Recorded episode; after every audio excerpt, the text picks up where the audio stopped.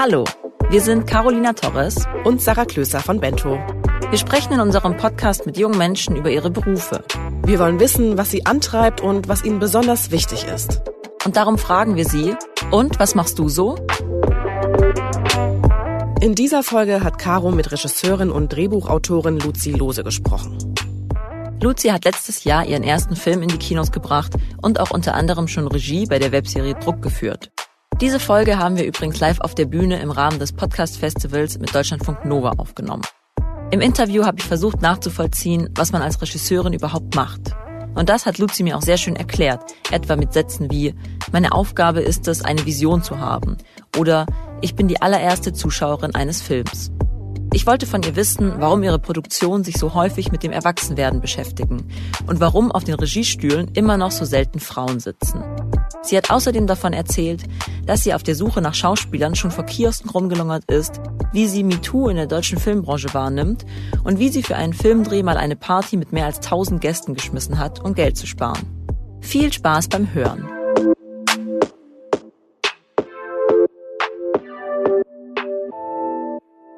Diese Folge wird dir von der Commerzbank präsentiert. Du suchst eine zukunftsfähige Ausbildung? Bei der Commerzbank kannst du das Banking der Zukunft mitgestalten. Wie?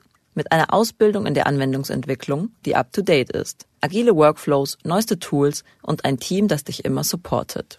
Übrigens, Vorkenntnisse in Programmierung brauchst du nicht. Und Frauen aufgepasst. Zeigt allen, dass es echte IT-Girls gibt. Challenge accepted? Dann bewirb dich auf bringiton.commerzbank.de. Hallo Luzi. Hallo Caro. Luzi, erzähl doch mal, was machst du denn so? Ich bin Regisseurin und Drehbuchautorin. Luzi, du bist 30 Jahre alt, du hast bei drei Folgen der Webserie Druck Regie geführt. Ja. Und letztes Jahr kam dein erster Film in Spielfilmlänge in die Kinos. Schwimmen heißt der, bei dem du das Drehbuch geschrieben und Regie geführt hast. Richtig. Du hast mir erzählt, du warst jetzt gerade am Wochenende in Lissabon auf einem Filmfestival, auf dem dein Film gezeigt wurde. Wie ist das denn, wenn man Menschen dabei zuschaut, wie sie den eigenen Kinofilm anschauen? Ähm, schön ist das. Ich gehe allerdings mittlerweile meistens raus aus dem Saal, weil ich den Film schon so oft geschaut habe und lass die Leute dann alleine und, und komme dann, dann danach so wieder zurück. Ähm, ach, ich gehe was essen oder trinke irgendwie einen Wein und warte ab, bis der Film vorbei ist und dann komme ich wieder zurück okay, ich hätte mir so vorgestellt, dass du dann die Leute so beobachtest und so guckst, was machen die, lachen die an den richtigen Stellen? Ja, am Anfang mache ich das auf jeden Fall. Also da war ich auch immer im Saal, habe geschaut, wie sind so die Reaktionen. Aber irgendwann kaspert sich das so ein bisschen tot. Aber sitzt du am Anfang drin und gehst dann raus? Ja, ich sitze am Anfang drin, vor allem um die Lautstärke zu checken, weil jedes Kino ist irgendwie anders und dann kann man oft noch mal so ein bisschen nachpegeln, wenn es zu leise ist oder zu laut und schau halt so, wie voll ist es und wer ist irgendwie da und versuche so ein bisschen den Vibe aufzunehmen und dann ja, schleiche ich mich manchmal auch wieder raus. Und wie war es in Lissabon? Ähm, schön war's. Ja, es war so ein Filmfestival vom Goethe-Institut. Mit dem Goethe-Institut fährt der Film gerade noch so ein bisschen rum um mhm. die ganze Welt. War sehr gut. Luzi, du hast nach dem Abi an der Universität der Künste in Berlin Kommunikation studiert und dann hast du Regie an der Filmakademie Ludwigsburg in Baden-Württemberg studiert. Was war aber so wirklich deine erste Filmproduktion oder zählen jetzt auch Film AG und äh, Grundschulperformances? Also ich habe nach dem Abi direkt oder eigentlich noch, glaube ich, bevor wir die Abi-Zeugnisse bekommen haben, habe ich angefangen, wie, glaube ich, viele in unserer Generation mit Praktikum mhm. und war dann beim Film, war bei so einem Zweiteiler irgendwie von der ARD und habe da so Mädchen für alles gemacht. Das war tatsächlich das allererste, wo ich gearbeitet habe. Und dann habe ich irgendwann angefangen, bei Filmproduktionen zu arbeiten von der Filmhochschule in Berlin, von mhm. der DFFB. Und da habe ich so ein bisschen gemerkt, dass ich gern an eine Filmhochschule gehen würde. Aber das war deine erste Berührung mit Film, wo du gemerkt hast, du hast wirklich so Leidenschaft fürs Film, für den Film, fürs Filme machen? Ja, ja, eigentlich schon. Mhm. Also es gibt so Leute, die ähm, seit sie acht sind mit so einer VHS-Kamera durch die Gegend rennen. Ähm, das habe ich Auf nicht die gemacht. habe ich jetzt gehofft. Ja, ich weiß, ja, ja, ich weiß. Aber es ist tatsächlich auch so, dass dass ganz oft so bei dem allerersten Praktikum sich entscheidet, entweder die Leute lieben das und bleiben dann für immer beim Film mhm. oder man macht ein Praktikum und geht dann wieder raus. und macht was anderes. Ja. Und was hat dir daran gefallen? Mir hat hauptsächlich gefallen, dass es so, so eine intensive Zeit ist mhm. und dass so ein Filmteam wie eine Ersatzfamilie irgendwie funktioniert. Also man ist schon sehr nah mit den Leuten zusammen. Man arbeitet irgendwie sehr intensiv zusammen. Die Tage sind lang und man lernt sich sehr gut kennen und das hat mich sofort irgendwie gecatcht. Da wolltest ja. du mitmachen? Ja, wollte ich gerne mitmachen. Ich habe bei der Vorbereitung auf dieses Interview versucht nachzuvollziehen, was so eine Regisseurin genau alles tut. Und ich habe dabei so Beschreibungen gefunden wie Regisseure sind Architekten einer Erzählung oder als Regisseurin inszenierst du Geschichten. So ganz ist mir das ehrlich gesagt nicht klar geworden aus diesen Beschreibungen. Kannst du einmal in deinen Worten kurz beschreiben, was tust du genau? Ja, also es ist tatsächlich relativ komplex, weil sich die Arbeit auch in so ganz viele unterschiedliche Phasen aufteilt. Und in jeder Phase macht man ganz unterschiedliche und andere Sachen. Mhm. Also es fängt halt an, oder bei mir fängt es damit an, dass ich auch schreibe, aber da können wir vielleicht später irgendwie drüber sprechen. Ähm, es fängt an, wenn wir jetzt sagen, wir haben schon ein Drehbuch mhm. mit der Vorproduktion, dass man mit einem Produzenten zusammen sich dieses Buch anschaut und guckt, was brauchen wir eigentlich alles, was brauchen wir im Team, dass man ein Team zusammenstellt von den Leuten, die da mitwirken sollen. Ähm, und also im Sinne von Schauspieler, Schauspieler. Ja, genau. Schauspieler sind für mich zumindest oft so der größte Teil in der Vorproduktion. Casting ist der größte und wichtigste Teil. Mhm. Aber auch alle anderen Kreativen, die mitarbeiten, also Kostümbildner in der Ausstattung, mhm. die Leute, Maskenbild, äh, Kameraleute und so. Mhm. Da bin ich meistens schon auch involviert, dieses Team zu finden. Mhm. Und meine Aufgabe im Voraus ist sozusagen eine Vision zu entwickeln für diesen Film, eine Gesamtvision und diese Vision dann allen anderen mitzuteilen und deren Ideen aufzunehmen okay. ähm, und das sozusagen zu unserer Vision zu machen. Das ist der Satz, den ich glaube ich hören wollte. Also ja, deine, genau. deine, deine Aufgabe ist es, eine Vision für diesen Film zu ja. haben. Wie soll der nachher aussehen? Ja. Und das erzählst du dann den anderen und sagst, hey, so wollen wir das nachher machen, damit die auch so ihren Arbeitsauftrag haben. Genau. Was, was zu tun ist. Ja, genau. Okay. Du hast mal in einem Interview gesagt, für mich bedeutet zu inszenieren zum großen Teil einfach gelungene Kommunikation. Ja. Kannst du mal erzählen, was du damit meinst? Also da geht es eigentlich auch darum, dass man ein Drehbuch hat und jeder, der es liest, bei dem entstehen, glaube ich, unterschiedliche Ideen im Kopf oder es entstehen unterschiedliche Bilder im Kopf. Und das zusammenzubringen auf ein Bild oder auf eine Vision, dafür muss man eben sehr, sehr viel miteinander reden. Oder für mich ist die Arbeit mit Schauspielern wahnsinnig wichtig und da fängt es eben auch damit an, dass wir miteinander sprechen über die Rolle und über die Dialoge, die gesagt werden und alles, was passiert, muss irgendwie vorher besprochen werden. So. Du hast ja tatsächlich, du hast ja tatsächlich ein, also das ist ja ein riesiges Team an so einem Filmset, oder? Und die musst du ja alle so ein bisschen anleiten. Ja, also es kommt immer drauf an, auf die Produktion, aber so im Durchschnitt sind es ungefähr vielleicht 30 Leute. Mhm. Ja. Mhm. Darüber reden wir später nochmal genauer, ähm, wie das so abläuft. Du hast in dem gleichen Interview allerdings auch gesagt, dass dir diese Auslegung von ähm, Regie von älteren Kollegen nicht unbedingt als Stärke ausgelegt wird. Kannst du erklären, warum nicht? Ähm, ja, ach, das war so ein spezieller Fall, wo mir gesagt wurde, dass ich, wenn ich über Filme machen spreche, nicht immer wir sagen soll, sondern mhm. dass ich die Regisseurin bin und die Message von diesem Film irgendwie rüberbringen muss.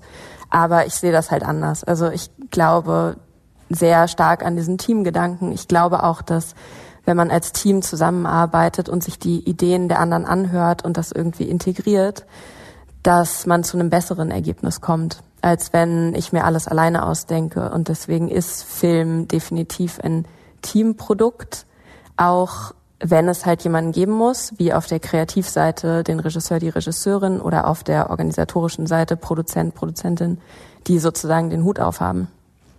Das heißt, du lässt dich auch mal überzeugen von anderen Ideen und Vorstellungen. Ja, ja, ja, auf jeden Fall. Also äh, man muss, glaube ich, immer gucken, dass man nicht zu viele Kompromisse macht. Aber klar, wir machen das irgendwie alle zusammen. Und diese gewisse Hierarchie, die beim Film herrscht, weil das gibt's auf jeden Fall, liegt, glaube ich, eher daran, dass man unter einem hohen Druck arbeitet und da viel Geld involviert ist und Zeit irgendwie knapp ist und so. Und es muss einfach einen geben, der das letzte Wort hat oder der Entscheidungen fällt. Sonst funktioniert's nicht. Und warum, also die gängige Vorstellung ist eher, dass man als Regisseur oder Regisseurin da oben thront und nach unten gibt, was es zu tun gibt? Ich glaube, das ist ziemlich überholt eigentlich. Ja. Aber läuft's noch so? Also ich war an nicht so wahnsinnig vielen Sets von anderen Leuten. Wie macht Steven Spielberg das? Ich, ich ja, keine Ahnung. Okay. Aber du, also okay, gibt es denn so Situationen, in denen du dich dann nicht so ernst genommen fühlst? Weil das hatte ich so ein bisschen rausgelesen aus diesem, ähm, aus diesem Satz, den du da gesagt hast. Mm. Du bist ja auch noch, also ich meine, du bist ja, 30 Jahre alt, du bist genau. ja, ja, du arbeitest ja wahrscheinlich oft mit Menschen zusammen, die auch einiges älter sind. Ja, genau. Also in meinem Team oder die Leute, die nah um mich herum sind, sind meistens auch so in meinem Alter. Aber ich hatte definitiv schon die Situation, dass ähm, ich mich nicht so ernst genommen gefühlt habe. Aber was waren ja, das für Situationen? Ähm, ich muss überlegen, naja, eben sowas wie, wenn ich erkläre, wie ich arbeite und sage, wir machen das alle zusammen und Leute das dann in Frage stellen ist natürlich ein bisschen merkwürdig. ähm, ja, aber also ich bin froh, so langsam älter zu werden. Privat ist es toll, jung zu sein, aber im Beruf ist es tatsächlich ganz gut. äh, jedes Jahr, was so oben drauf kommt, hilft mir auf jeden Fall so ein bisschen. Ich habe gehört, in fünf Tagen kommt das nächste Jahr drauf. Ja, genau. Wie verschaffst du dir Respekt in solchen Momenten? Ich verschaffe mir Respekt, indem ich gut vorbereitet bin. Also wenn ich diejenige bin, die einfach alle Fragen beantworten kann und die alle Details an diesem Film noch mehr durchdacht hat oder früher durchdacht hat als alle anderen, dann hören die Leute zu und wollen Sachen von mir wissen. Und das funktioniert eigentlich sehr, sehr gut. Mhm. Ja. Also du überzeugst mit Kompetenz. Hoffentlich. Hoffentlich. Okay. Du hast mir vor der Show erzählt, dass du unseren Podcast auch zu Recherchezwecken hörst, ähm, um zu hören, wie Menschen in bestimmten Berufen so ticken, meintest du, oder wie ja. genau war das gemeint? Also da geht's eigentlich meistens ums Schreiben. Deswegen mhm. habe ich angefangen, euren Podcast zu hören. Mhm. Weil wenn ich Figuren entwickle oder Figuren schreibe, ist der Beruf einfach wahnsinnig wichtig. Weil der Beruf irgendwie so viel über Leute erzählt, so womit beschäftigen die sich, was für äh, Worte benutzen die tatsächlich. Also es gibt ja total viele Leute, die so ein bisschen fachidiotisch werden in ihrem Beruf. Ich bestimmt auch. Und ähm, sowas hilft einfach wahnsinnig, sich das dann anzuhören. Mhm. Ja. Ähm, wie gehst du denn vor? Also genau so, ich fand das interessant, dass du das so erzählt hast. Ähm, kannst du mal erzählen, wie das abläuft, wenn du ein Drehbuch bekommst und das dann auch inszenieren sollst. Zum Beispiel, also du meinst jetzt gerade, das hat mehr mit dem Schreiben zu tun, du bist ja auch Autorin, aber wenn du jetzt wirklich ein Drehbuch bekommst und du sollst das inszenieren, wie, wie, wie inspirierst du dich, wie gehst du da vor, was sind da deine ersten Schritte? Also es ist mir tatsächlich jetzt erst bei dieser Serie passiert, dass ich was komplett Fertiges bekommen habe bei und Druck. es dann ja bei Druck mhm. und es umgesetzt habe. Ähm, und da ist es dann so, ich gucke mir an, was die vorher gemacht haben und mhm. äh, versuche das dann sozusagen weiterzuführen. Das ist so eine ganz klassische Auftragsarbeit. Ähm, aber klar musst du es irgendwie auch so verinnerlichen und zu deinem eigenen machen. Mhm. Äh, und dann ging es einfach ganz viel über Gespräche mit den Teammitgliedern, mit den Schauspielern. Aber wie machst du das? Also ich stelle mir dann, okay, nehmen wir jetzt mal an, also du hattest noch nie den Fall, dass du ein Film, ein Filmdrehbuch oder ein Kurzfilmdrehbuch, doch hattest du auch bekommen, oder? Zum Beispiel French Fries hast du doch gemacht, da hast du ja auch das Drehbuch nicht geschrieben. Das war so ein, das ist so ein Kurzfilm, da geht es um zwei, um ein Paar, die ähm, im Grunde nicht so genau wissen, die sind beruflich beide eingespannt und finden irgendwie nicht so richtig zusammen.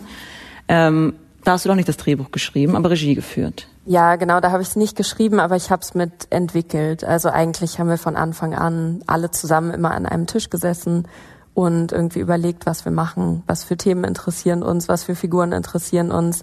Also das war schon auch noch so, dass ich von Anfang an irgendwie involviert war. Mhm. Und, und also was, wie läuft das ab? Erzähl mal, wie du ihr seid, ihr sitzt dann am Tisch und ihr schreibt dieses Drehbuch und überlegt euch, wie ihr das macht. Und was macht, dann kommt die Schauspielerinnen und Schauspielersuche, nehme ich an, oder? Ja, genau. Also für mich ist es oft der allererste Schritt, wenn das Buch dann fertig ist, zu überlegen, wer soll das spielen. Mittlerweile ist es so, dass ich viele Leute so im Kopf habe und viele Leute kenne, dass ich auch einfach nur aus meiner Datenbank in meinem Kopf sozusagen ähm, überlegen kann, wer könnte das jetzt machen. Und wenn mir dann nicht auf Anhieb jemand einfällt, fangen wir einfach an, wirklich also echte Datenbanken zu durchsuchen im Internet oder in mhm. Schauspielagenturen und zu schauen, ja, wer, wer kann das spielen, dann lädst du die ein. Ich habe gehört, dass du ähm, für Schwimmen teilweise an so einem Kiosk rumgecreept bist ja. und Leute einfach auf der Straße angesprochen hast, oder? Ja, das mache ich tatsächlich auch immer noch.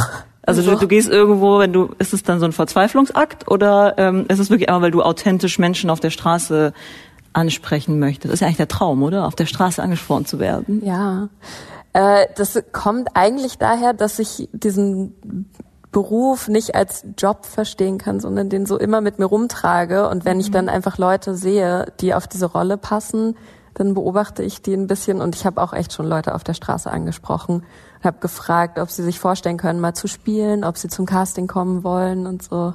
Und wie läuft das dann? Wie finden die Leute das? Eigentlich finden sie es meistens ganz lustig. Ja. ja. Und die kommen dann auch? Ja, ist auch schon mal jemand gekommen. Und haben die schon mal den Job bekommen? Ähm, von jemandem, den ich auf der Straße gefunden habe, muss ich gerade mal überlegen. Ich glaube nicht, nee. Schade. Aber es kann passieren, wirklich. Also es passiert, glaube ich, immer wieder. Ja. Und auf Instagram suchst du auch, habe ich gehört. Ähm, ja, manchmal ja, ich gucke einfach, ob ich Leute finde, die ich interessant finde. Mhm. Ja. Das heißt, läufst du wirklich so durchs Leben immer mit so einer mit so einer Filmbrille auf und suchst irgendwie so Leute und Plots und Orte? Ein bisschen schon, ja, ein bisschen schon. Mhm. Also oder oft passiert dann was jetzt zum Beispiel in Lissabon gab es so eine Situation, dass ich gerade, ich wollte gerade aus dem Hotel gehen und habe mich irgendwie fertig gemacht und plötzlich ähm, fängt jemand an, im Nachbarzimmer so E-Gitarre zu spielen und fängt dann an, richtig laut auf Deutsch zu singen Junimond von Rio Reiser.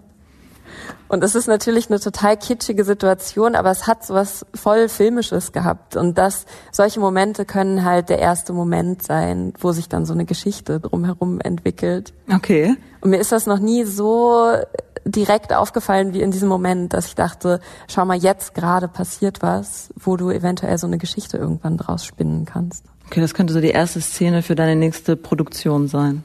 Vielleicht. Hast du dir das dann irgendwo so, hast du so Moleskine immer dabei, wo du dann so reinschreibst, was dir passiert?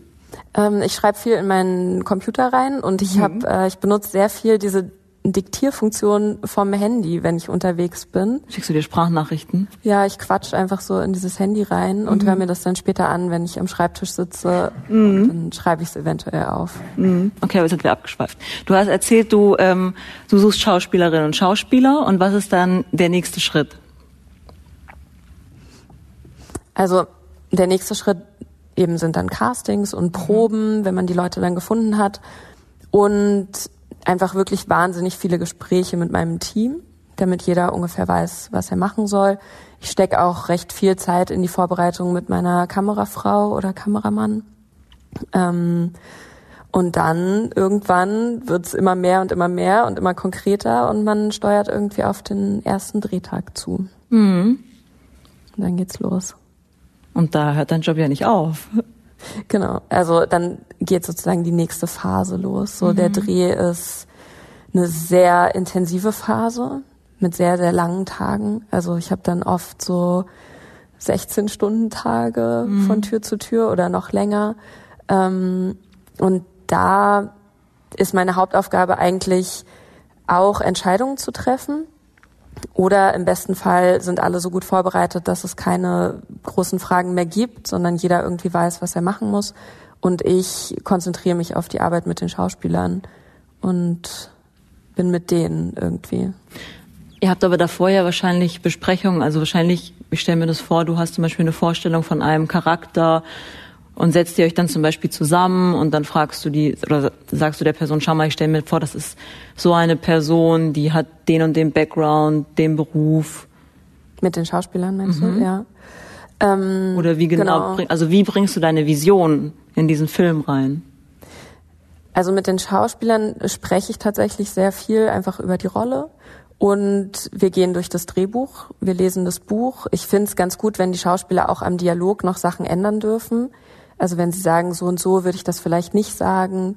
Und Damit es natürlicher klingt. Genau, damit es natürlicher klingt, damit sie das irgendwie verinnerlichen. Ähm, dann hat man Leseproben, wo alle Schauspieler zusammenkommen und man wirklich das Drehbuch liest und alle Fragen klärt oder viele Leute proben auch im Voraus. Mir fällt es so ein bisschen schwer, so in einem luftleeren Raum zu proben. Ich brauche irgendwie die Umgebung, die echte Umgebung, das echte Set. Viele Schauspieler sehen das irgendwie genauso. Suchst du Aber- das Set auch? Ähm, ja, auch. Ja. Also kommt immer auch wieder so auf die Größe der Produktion an. Oft hat man einen Location Scout, der Vorschläge macht, der Fotos schickt und dann sucht man das aus. Wir haben drei Wohnungen und diese Wohnung nehmen wir jetzt und dann fahre ich dann noch mal hin mit meinem Kameramann oder Frau und wir schauen uns alles an. Ja. Und dann gehen diese Drehtage los und dann sitzt Ja. du hinter der Kamera und schaust in diesen Bildschirm rein, wie man das so kennt von so Making-ofs. Und dann sagst du, ähm, ich brauche hier mehr Gefühl oder ich brauche hier das und das. Genau. Ähm, also ich verstehe meinen Job so, der erste Zuschauer zu sein, weil das Spiel vom, vom Schauspieler oder von der Schauspielerin existiert ja eigentlich nur für Publikum. So für sich alleine zu spielen macht nicht so wahnsinnig viel Sinn und am Set gibt's eben kein Publikum. So anders als im Theater. Und du als Regisseur oder als Regisseurin musst das sozusagen vertreten. Und du musst zuhören und zuschauen und denen das Gefühl geben, ich bin da und ich sehe, was du machst. So. Und dann kann man eben darauf eingehen und sagen, ja, also wirklich, ich beobachte einfach wahnsinnig viel und ich spiegel dann, ich habe gesehen, du hast das und das gemacht oder so und dann tauschen wir uns darüber aus. Bist du streng? Nein, ich glaube nicht. nee, mit Schauspielern ist es wirklich so, ähm, dass man eher ein sehr, also ein Verhältnis auf Augenhöhe braucht und ein sehr vertrautes Verhältnis. Weil wir arbeiten mit unseren eigenen Emotionen, mit unseren Erinnerungen, mit dem Körper und das ist schon was sehr Intimes. Also ich erzähle meinen Schauspielern auch oft viel von mir, damit sie das Gefühl haben, sich auch öffnen zu können.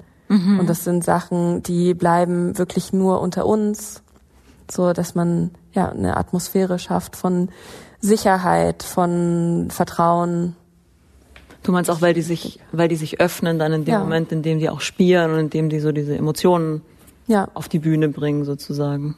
Und es ist halt wichtig, dass es nicht so im luftleeren Raum verpufft, sondern dass man ihnen wirklich das Gefühl gibt, ich habe das jetzt gesehen, was du gemacht hast. Also gerade wenn es um große Emotionen geht oder wenn es um Weinen geht oder so, das muss irgendwo ankommen. Sonst fühlt es sich, glaube ich, ganz komisch an.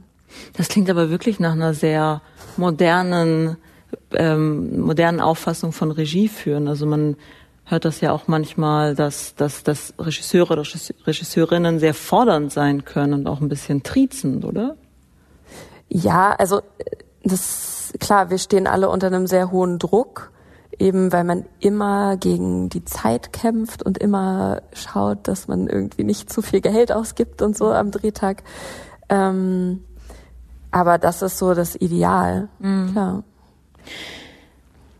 Deine bisher wahrscheinlich bekannteste Produktion ähm, sind die Folgen von der Webserie Druck. Ähm, da hast du Regie geführt und dein Spielfilm Schwimmen. Das sind so beides Produktionen, in denen der Fokus auf Jugendlichen liegt, ähm, die irgendwie so dabei sind, ihren Platz im Leben zu finden. So habe ich das jetzt ähm, gelesen. Fasziniert dich das Thema Erwachsenwerden? Ja, total.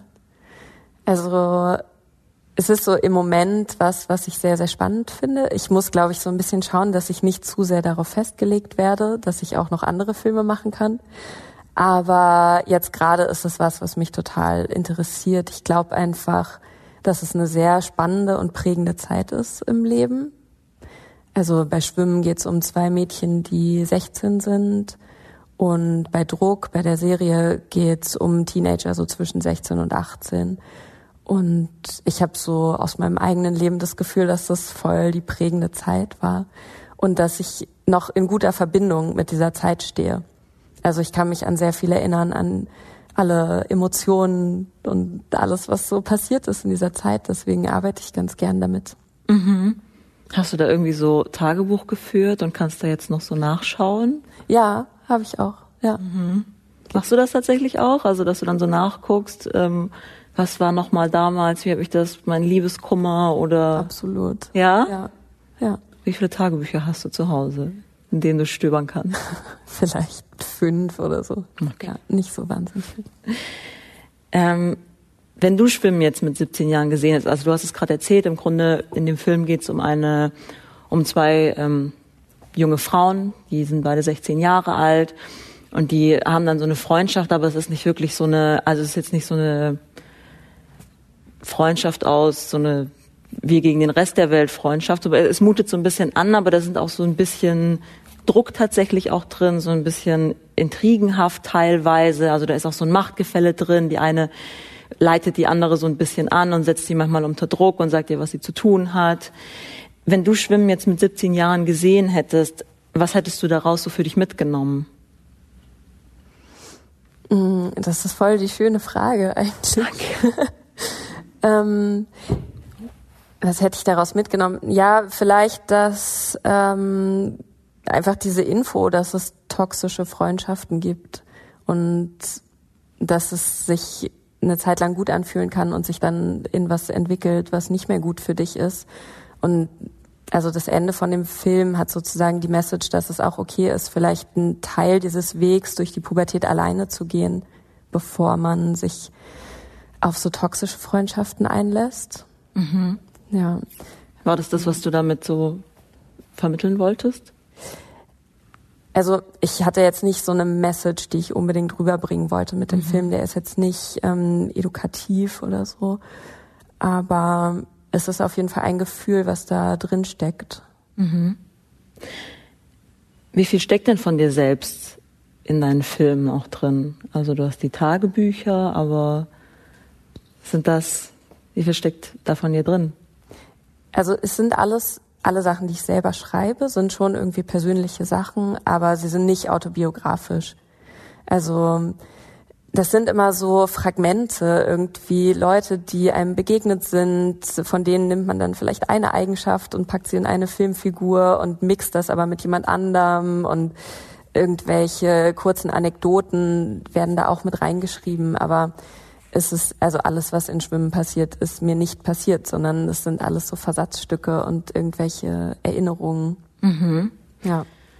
Inwiefern würdest du sagen, kannst du dich mit deiner Arbeit selbst verwirklichen? Gerade dadurch, dass du da so Teile aus deinem Leben oder aus Erinnerungen oder die du dir vorstellst, reinpacken kannst? Ja, absolut. Also ich würde sagen, ich kann mich sehr mit meiner Arbeit verwirklichen das ist, also Film ist für mich Kunst und es ist meine Kunst, mich auszudrücken. Ich glaube, ich habe was zu sagen und kann das damit irgendwie machen oder ich habe diese Form für mich gefunden. Und das ist definitiv der Grund, warum ich das mache. Anders als, dass ich mir einen Job gesucht habe, so den ich, den ich machen muss oder wo ich jeden Tag hinkommen muss. Mhm. Ja. Frauen auf dem Regiestuhl sind ja leider noch ähm, relativ selten. Also es gibt diese Initiative Pro Quote Film. Ja. Ähm, die setzt sich für die Gleichstellung von filmschaffenden Frauen ein. Und da gibt es tatsächlich noch einiges ähm, zu tun. Es gab zum Beispiel diese Studie mit dem Titel Gender und Fernsehfilm, die von der ARD und dem ZDF in Auftrag gegeben wurde. Die wurde 2017 veröffentlicht. Und die haben im Grunde bei ihren eigenen Produktionen geschaut, wer hat da diese kreativen Schlüsselpositionen, nannten sie das, besetzt, also Drehbuch, Regie, Kamera, Produktion. Und die Regie hat besonders schlecht abgeschnitten tatsächlich. Also da waren in 83 Prozent der Fälle ausschließlich Männer zugange. Ähm, obwohl unter den Regieabsolventinnen und Absolventen in Deutschland ja fast, also das, das ist fast ähm, ausgewogen, das sind fast ja. gleich viele Männer wie Frauen. Und ist aber jetzt auch kein Problem des öffentlich-rechtlichen Rundfunks. Also wenn man sich jetzt ähm, in vier Tagen die Oscars anschaut, dann wird man auch feststellen, dass unter den Nominierten in der Kategorie Regie keine einzige Frau ist. Ja. Warum ist das so schwer für Frauen in der Regie? Also, wie du schon gesagt hast, ich freue mich sehr, dass wir darüber reden, weil es ist echt ein wichtiges Thema. Mhm. Ähm, wie du gesagt hast, in der Verteilung der Absolventen und Absolventinnen sind wir mittlerweile, glaube ich, fast bei 50 Prozent Frauen, 50 Prozent Männern. Ähm, tja, also ich weiß auch nicht so genau, woran es liegt. Ich glaube, es liegt daran, dass es ähm, eingefahrene, eingeschliffene Strukturen sind. Ähm, in der Filmbranche hat schon viel damit zu tun, wen kennst du, wer ist so in deinem Netzwerk. Also es funktioniert sehr viel über Kontakte. Und Filme machen ist halt ein Risikogeschäft. Mhm. Und viele Leute, die sich dafür verantwortlich zeichnen, greifen dann eben gern auf altbewährte Methoden und altbewährte Personen zurück. Und das sind im Moment eben noch meistens Männer. Es gibt tatsächlich so ein bisschen eine Trendwende die toll ist. Mhm. Also es ist schon zu spüren, dass es so einen Trend gibt, mit Frauen zu arbeiten, auch mit jungen Frauen zu arbeiten, aber es ist definitiv noch richtig, richtig viel Arbeit vor uns. Was meinst du mit Trend? Also wie? Ja, also ich spüre das so, dass ähm, manche Produktionen auch ganz gezielt danach suchen und sagen, wir brauchen jetzt eine Frau als Autorin oder als Regisseurin. Mhm. Aber das sind eben oft dann auch so innovative Produktionen wie halt Druck mhm. oder ja, nicht die riesengroßen TV-Filme, weil da wird's noch viel schlimmer. Also je höher das Budget wird, mhm. desto dramatischer ist der Frauenanteil. Bei den richtig, richtig hohen Budgets geht der runter auf sechs Prozent mhm. von Filmen, die nur noch von Frauen gemacht werden. Auf sechs Prozent? Ja. Das ist dann wahrscheinlich so Hollywood. Auch in Deutschland. Mhm. Ja. Würdest du von dir selbst sagen, dass du es geschafft hast, dass du dich etabliert hast auf eine Art? Ich glaube noch nicht. Also ich bin jetzt 30. Ähm, ich habe vor zwei Jahren die Filmhochschule abgeschlossen. Ich fange jetzt halt gerade irgendwie so an. Und ich kann im Moment gut davon leben. So, es macht Spaß. Es kommen irgendwie immer mal wieder Aufträge rein und ich kann mhm. die ganze Zeit arbeiten. Ich habe sehr viel zu tun, aber ähm, ich glaube nicht, dass mich jetzt schon wahnsinnig viele Leute in der Branche kennen. Vielleicht ändern wir das ja heute. Hoffentlich. Hallo, bitte. ähm, darüber reden wir auch gleich nochmal. Davor noch eine andere Frage. Ähm, in New York wird gerade ähm, Hollywood-Mogul Harvey Weinstein der Prozess gemacht, weil er Frauen sexuell missbraucht ähm, und vergewaltigt haben soll. Das waren in erster Linie junge Schauspielerinnen oder Frauen, mit denen er auch in der Filmbranche zusammengearbeitet hat, also wo auch so ganz eindeutig ein Machtgefälle da war. Hast du sowas in der deutschen Filmindustrie auch erlebt? Nee, ich persönlich nicht. Ähm, ich habe so in der Zeit als Praktikantin schon auch mal ab und zu irgendwelche dummen Sprüche bekommen, aber das war alles in so einem Rahmen, dass man da drüber lachen kann. Es muss nicht sein. Man könnte es auch gern streichen, aber es ist jetzt auch nichts, ähm, was super schlimm war. Ähm, man muss, glaube ich, einfach sensibel dafür sein. Also ich glaube wirklich, dass Schauspielerinnen da eine Risikogruppe sind. Und ich kenne auch viele Schauspielerinnen, die gern mit Frauen arbeiten als Regisseurinnen, weil wir da so ein bisschen mehr drauf gucken, wenn es jetzt zum Beispiel eine Szene gibt, wo sich geküsst wird oder eine Nacktszene oder so, dann gibt's alle möglichen Maßnahmen, die man ergreifen kann, dass die sich wohlfühlen dabei. Und das mache ich gern. Was sind das für Maßnahmen? Also erstmal auch wieder drüber zu sprechen, zum Beispiel mit dem Spielpartner oder Spielpartnerin. Und du machst halt, also wenn jetzt wirklich sich jemand ausziehen muss vor der Kamera, macht man oft ähm, Closed Set. Das bedeutet, dass wirklich nur die Leute am Set sind, die ganz, ganz, ganz zwingend gebraucht werden. Also Kamera und Ton und alle anderen warten halt draußen. So, aber das machen die männlichen Regiekollegen auf jeden Fall auch, weil das ist Usus, dass man das so macht. Ähm, ja. Aber zu sagen, wir haben dieses Problem in der Form in Deutschland nicht? Also ich weiß es nicht, mir ist es so tatsächlich nicht begegnet. Vielleicht habe ich aber auch Glück gehabt und ich kenne sehr viele Produzenten, ähm, die ganz toll sind und die gern mit Frauen arbeiten und die respektvoll mit den Leuten umgehen. Was muss sich denn aber noch ändern, jetzt dahingehend in der deutschen Filmindustrie, würdest du sagen? Also es muss sich auf jeden Fall ändern, dass Fördergelder zum Beispiel gleichmäßig verteilt werden. Bei den großen Filmförderungen ist es so, dass ungefähr nur 17 Prozent der Budgets an Frauen gehen. Ähm, ja, einfach, dass alle Leute es auf dem Schirm haben, dass es diese Frauen gibt, die auch auf Filmhochschulen waren oder auch die Autodidaktinnen sind ähm, und dass sie ja keine Berührungsängste haben, sie einzustellen und mit ihnen Filme zu machen. Mhm. Jetzt bist du ja nicht nur Regisseurin, sondern auch Drehbuchautorin. Irgendwie klingt es für mich erstmal logisch, dass wenn man ein Drehbuch schreibt, dass man das auch umsetzt. Aber ist das denn eine häufige Kombination? Es gibt alle möglichen Wege. Ne? Also ich mache auch gerade viele unterschiedliche Konstellationen. Ich schreibe Drehbücher, die ich, wo ich dann auch selber Regie führen werde. Ich habe Projekte, wo ich nur Regie führe und ich habe Projekte, wo ich nur schreibe und die dann abgegeben werden. Aber warum gibst du das ab? Also wenn du diese Geschichte schon geschrieben hast, möchtest du die dann nicht auch verwirklichen? Doch, eigentlich schon sehr gern. Aber ich kann irgendwie auch nicht so alles auf einmal machen. Okay, also mehr ähm, so eine ähm, rationaler Grund. Ja, genau. Praktisch. Ja. Auf Filme wird ja häufig dieser sogenannte Bechteltest angewandt. Mhm. Ähm, der besteht im Grunde aus ähm, drei Fragen. Die erste ist, gibt es mindestens zwei Frauenrollen? Die zweite, reden sie miteinander? Und die dritte ist, reden sie miteinander über etwas anderes als ein Mann? Ja. Ähm, genau, da geht es im Grunde darum, wie werden Frauenfiguren dargestellt in Filmen. Achtest du auf sowas bei deinen Produktionen? Ja, definitiv. Und es ergibt sich aber auch ganz automatisch. Also wenn du oder wenn ich als weibliche Filmemacherin Figuren schreibe, schreibe ich, glaube ich, automatisch auch Frauenfiguren. Und das ist eben auch sehr, sehr wichtig, dass wir mehr Autorinnen, mehr Regisseurinnen haben, um mehr Frauenfiguren, die eben selbstständig und eigenständig agieren, im Film auf die Leinwand oder ins Fernsehen zu bringen. Was ist dir denn bei deinen Filmen besonders wichtig? Ist es das, ist es so die Frauenfiguren zu positionieren auf eine Art? Oder was würdest du sagen, worauf, was ist dir wichtig da? Wo legst du den Fokus hin? Also ich glaube, das passiert eben ganz automatisch, dass ich auch Frauenfiguren schreibe, die sich über was anderes unterhalten als über Männer.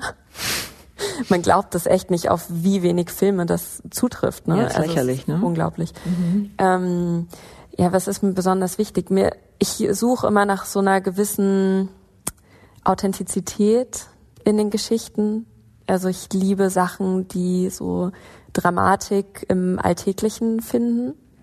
Hast du ein Beispiel? Ähm, na, ich beschäftige mich ganz viel mit Themen, die eigentlich so jeder kennt. Also mit allen möglichen Beziehungen, mit Freundschaften, mit Liebesbeziehungen, mit der Beziehung innerhalb der Familie.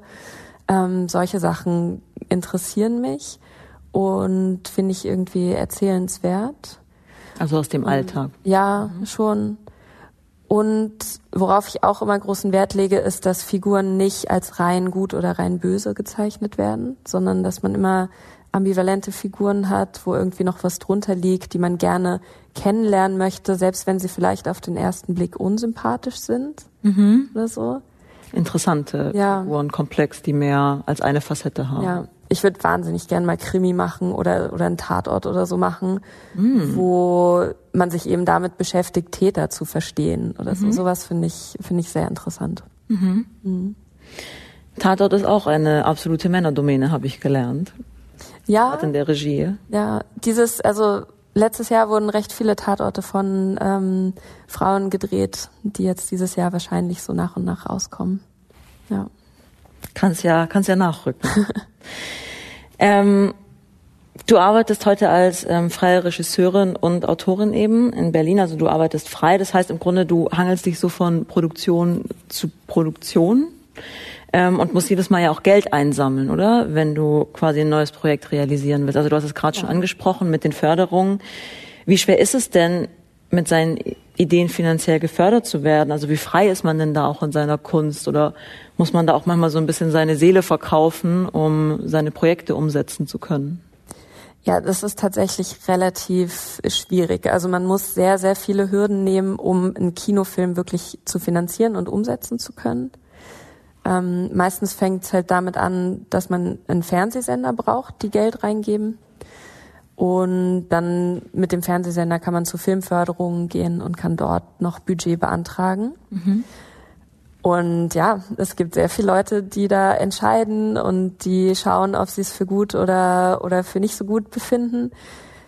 Ich versuche mich da nicht zu verbiegen oder ich versuche nichts zu machen, wo ich denke, das mache ich jetzt, damit es gefördert wird oder weil ich das Gefühl habe, das könnte gefördert werden, weil du kannst sowieso nicht reinschauen in die Leute, die es entscheiden. Also es ist tatsächlich so ein bisschen eine Glückssache. Also du hattest die Situation jetzt noch nicht, dass du gedacht hast, okay, die könnten vielleicht den Plot gut finden, wenn ich das am Ende so rausgehe. Nee. Nee? Nee, habe ich nicht gemacht. Mhm. Ist das dann aber so, also dass man das manchmal tun muss? Ähm, ja, also es gibt Redakteure und Redakteurinnen bei den Sendern, die auch inhaltlich mitreden. Mhm. Im allerbesten Fall hast du da Leute, die auch sehr partnerschaftlich mit dir arbeiten und mit denen man auf Augenhöhe ist. Und es sind oft sehr, sehr schlaue Leute, mit denen man gute Gespräche führen kann. Und ich hatte es jetzt halt irgendwie bei meinem Kinofilm erst einmal, da ist es sehr gut gelaufen und unsere Redakteurin hat mir immer gesagt, am Ende ist es dein Film und du kannst das irgendwie entscheiden, wie du möchtest, aber man tauscht sich darüber aus. Und ich glaube, es gibt schon auch Produktionen, wo die das dann einfach entscheiden können, mhm. wie es jetzt läuft oder wie was geschnitten wird oder so. Mhm. Aber im besten Fall ist es einfach ein Gespräch und ein, ein Austausch. Was hat denn Schwimmen gekostet, dass man das mal so einordnen kann? Also Schwimmen ist zum Teil ja eine Hochschulproduktion. Das ist mein Diplomfilm von der Filmhochschule und die stecken da sozusagen Geld rein in Form von ähm, Unterstützung und Mitteln. Also wir kriegen da ganz viel äh, Unterstützung, wie zum Beispiel Schneideräume, die man benutzen kann, die, wenn man die jetzt draußen benutzen würde, ganz viel Geld kosten. Und so vom Sender und von der, von der Filmförderung haben wir insgesamt 400.000 Euro für den Film gehabt. Mhm. Es hört sich wahnsinnig viel an, mhm. aber zum Beispiel so ein Fernsehfilm Freitagabend 20 Uhr kostet bis zu einer Million oder mehr. Mhm. Also Film machen kostet wahnsinnig viel Geld. Mhm. Und unser Budget war eigentlich relativ klein dafür. Aber im Grunde verwaltest du dieses Budget ja auch, oder? Also als Regisseurin? Mm, der Produzent oder die Produzenten verwalten eigentlich das Budget. Okay, also da hast du, da bist du gar nicht dann so beteiligt. Man muss halt mit denen manchmal so ein bisschen dealen und schachern. Also die gucken sich halt einmal das Drehbuch an und rechnen dann alles durch, was da drin steht und überlegen sich halt, wie viel kostet das? Was muss ich ausgeben für mein Team? Was muss ich ausgeben für die zehn Pferde, die da drin stehen oder die drei Autos oder irgendwas? Mhm. Und wenn ich dann ankomme und sage, ich brauche jetzt aber noch mal zehn Pferde mehr, ist es oft so, dass man sagt, okay, das können wir schon machen, aber dann haben wir da und da vielleicht ein bisschen weniger Geld. Man schiebt das ganz oft dann so hin und her, hundertmal. Okay. Bis man dann dahin kommt, ja, das so zu haben, wie man es irgendwie haben möchte. Wie war das denn bei Schwimmen? Hattest du da auch so eine Situation? Ähm, ich überlege gerade, was da irgendwie auch Geld gekostet hat.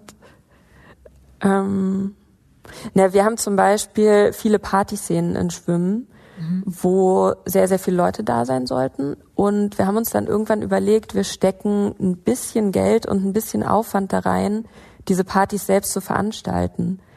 Weil wenn wir jetzt für all diese Partys zum Beispiel Komparsen buchen würden und die alle bezahlen und ja, das würde wahnsinnig viel Geld kosten und so hat es vielleicht ein bisschen mehr Arbeit gemacht, selber Partys zu veranstalten, aber wir mussten die ganzen Leute nicht bezahlen, die. Aber war das dann einfach eine Party und ihr habt gefilmt? Ach, das war genau. einfach dann eine. Ah. Also es ist wahnsinnig anstrengend. Ich kann das auch gar nicht unbedingt so empfehlen.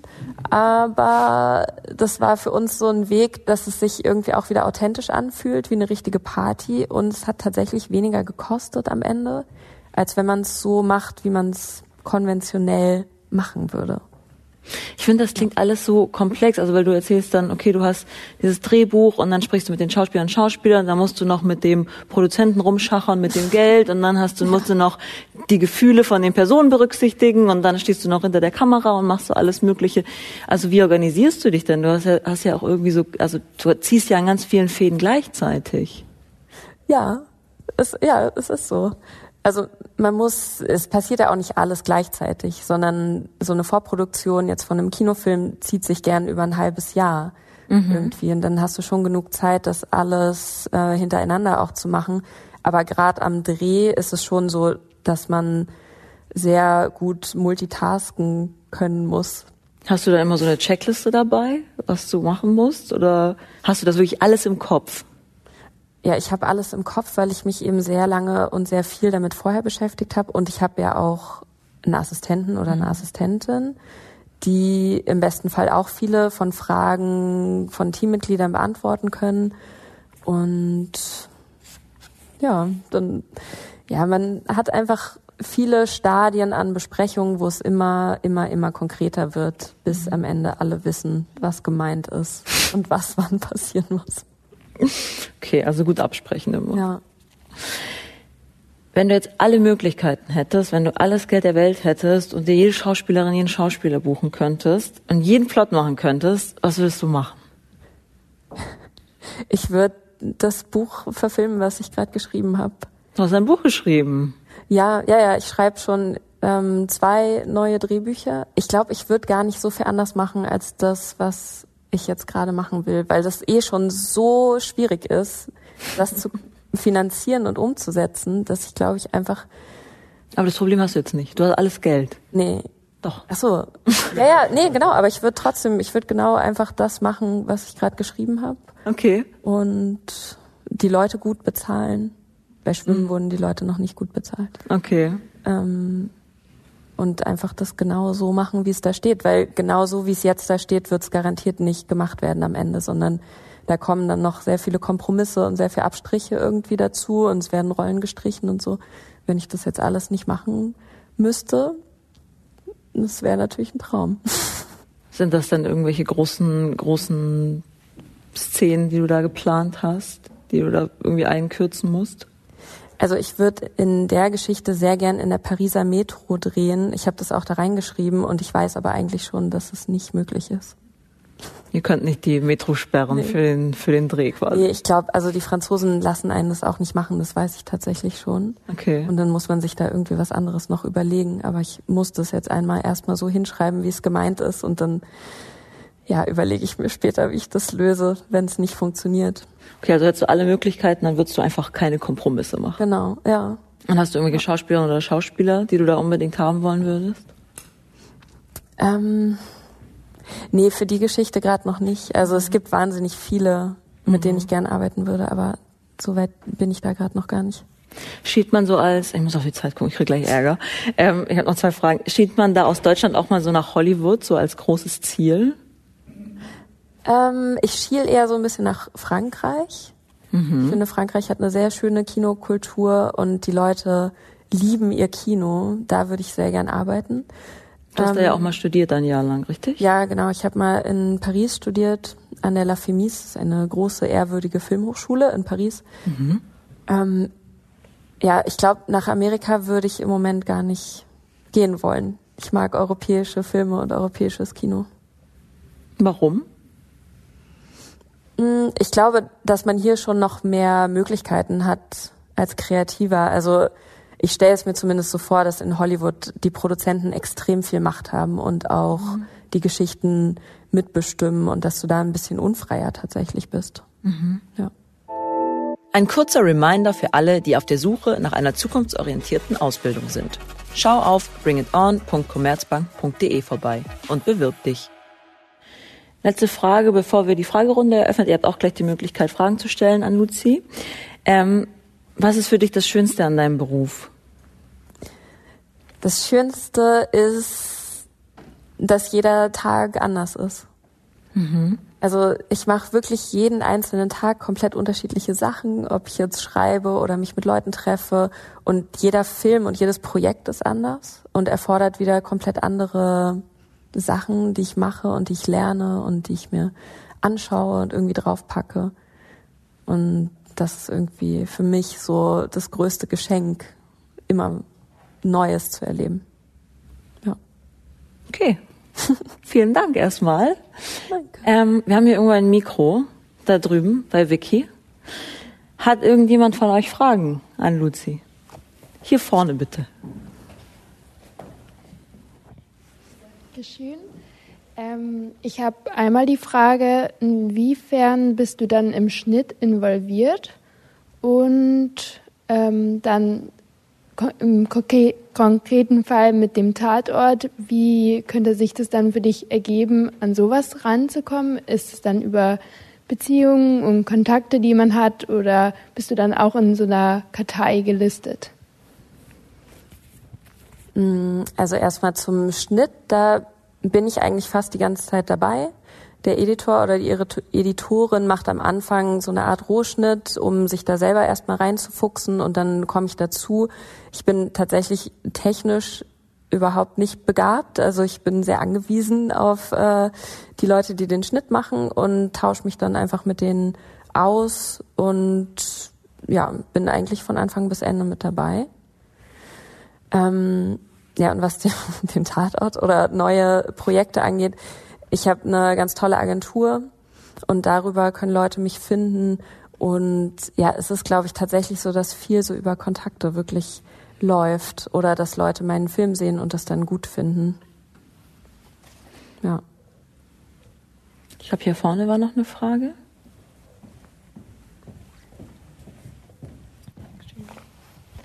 Ja, ich habe auch eine Frage zum Thema Tatort. Ähm, weil ich selber einfach gerne schaue. Aber welche Stadt würdest du dir denn aussuchen, wenn du es dir aussuchen könntest und welches Tatort-Team?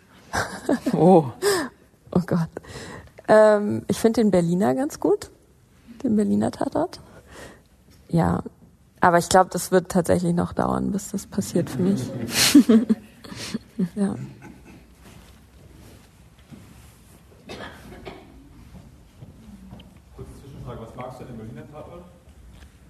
Äh, die Schauspieler hauptsächlich und dass es halt meine Stadt ist oder unsere Stadt ist.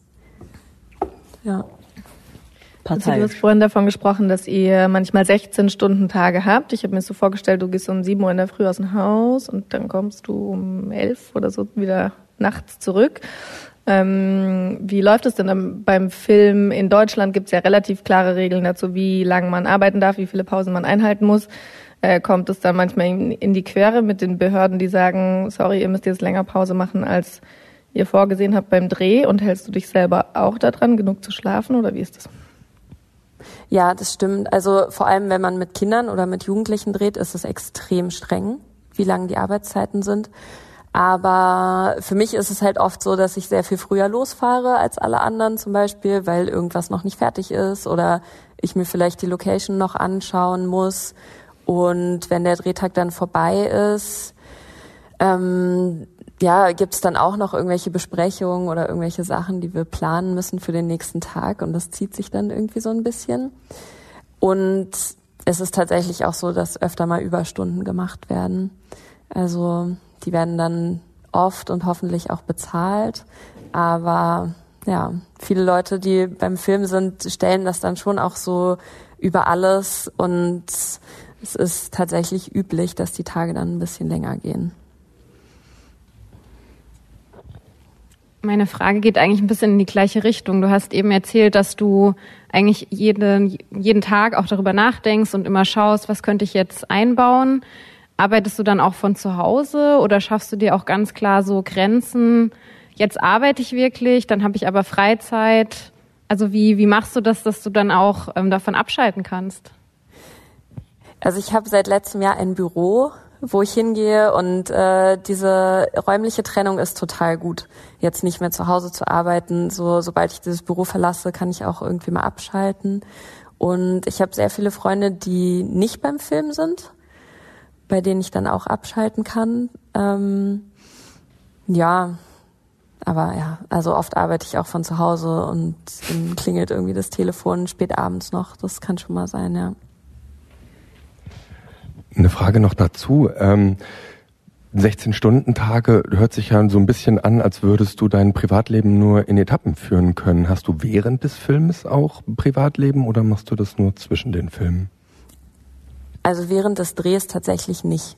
kannst du echt komplett knicken, ähm, weil so ein Drehtag auch sehr, sehr anstrengend ist. Also man muss einfach die ganze Zeit angeknipst sein, man muss ähm, sich sehr viel konzentrieren.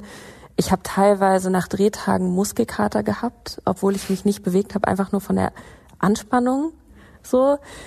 Ähm, und da ist man dann so platt danach. Aber das sind ja wirklich auch kurze Etappen. Also das längste, was ich gedreht habe am Stück, war eben 30 Tage für Schwimmen, für meinen Film. Das, da hat man dann Wochenenden dazwischen, also verteilt sich das irgendwie auf sechs Wochen. Und ja, ich habe einfach tolle Leute um mich herum und vor allem gute Freunde, die das kennen und die das akzeptieren und die wissen, jetzt taucht sie kurz ab und danach ist sie dann auch irgendwie wieder da. Und dann geht das Privatleben danach weiter. Ja. Machst du danach Urlaub oder bist du danach krank?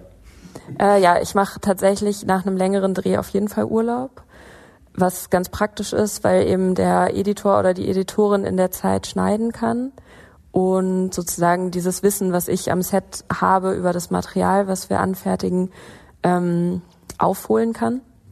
Und in der Zeit, in der er oder sie das macht, ähm, muss ich dann kurz Urlaub machen.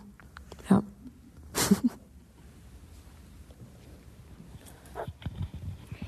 Gehst du denn auch selbst ähm, ab und zu oder vielleicht auch häufiger ins Kino und lässt dich auch von anderen Filmen inspirieren oder kommen die Ideen und die Inspiration tatsächlich eher aus dem Alltag und aus dem wahren Leben? Ja, ich bin super gern im Kino. Also als ich noch auf der Filmhochschule war, war ich sehr viel mehr im Kino, weil wir ein Kino auf dem Campus hatten. Ähm, und ja, irgendwie klar, andere Filme inspirieren mich auf jeden Fall. Ich versuche aber ganz doll nicht so fachidiotisch auf Filme raufzuschauen. Also tatsächlich, wenn man es selber macht, zerstört das einem ein bisschen das Filmerlebnis, weil du oft dann irgendwie nachdenkst, okay, das ist jetzt krass gemacht, wie haben sie das wohl gemacht oder der und der Schauspieler ist toll, den muss ich mir aufschreiben oder irgendwie sowas. ähm, deswegen kann ich oft nicht mehr so gut chillen im Kino. Aber es ist auch ein Indikator für wirklich extrem gute Filme, wenn all diese Gedanken nicht kommen, sondern wenn ich einfach nur den so Film anschaue. Hast. Ja. Mhm. ja. Vielleicht noch eine Frage, wenn jemand noch eine hat. Weil sonst müssen wir, glaube ich, langsam. Ja, gern. Was sind denn deine drei Lieblingsfilme? Oh, oh Gott. Ähm, schwierige Frage. Ähm, also ich stehe schon sehr auf so europäisches Arthouse-Kino. Ähm, ich liebe Fish Tank von Andrea Arnold. Ähm, boah, jetzt wirklich Lieblingsfilme. Ich liebe Haneke-Filme. Ähm, La Vida d'elle fand ich toll, den französischen. Ähm, ja, letztes Jahr Systemsprenger ist ein großartiger Film. Ja. Okay. Dann ähm, vielen Dank, Luzi. Es gibt jetzt äh, eine Pause von 20 Minuten und danach macht ähm, Sarah weiter und spricht mit äh, Stuntfrau Hanna. Und ähm, ihr könnt euch an der Bar ein paar Getränke holen, wenn ihr wollt. Und vielleicht steht Luzi dann auch noch für ein paar Fragen zur Verfügung von dem einen oder anderen. Vielen Dank. Danke dir.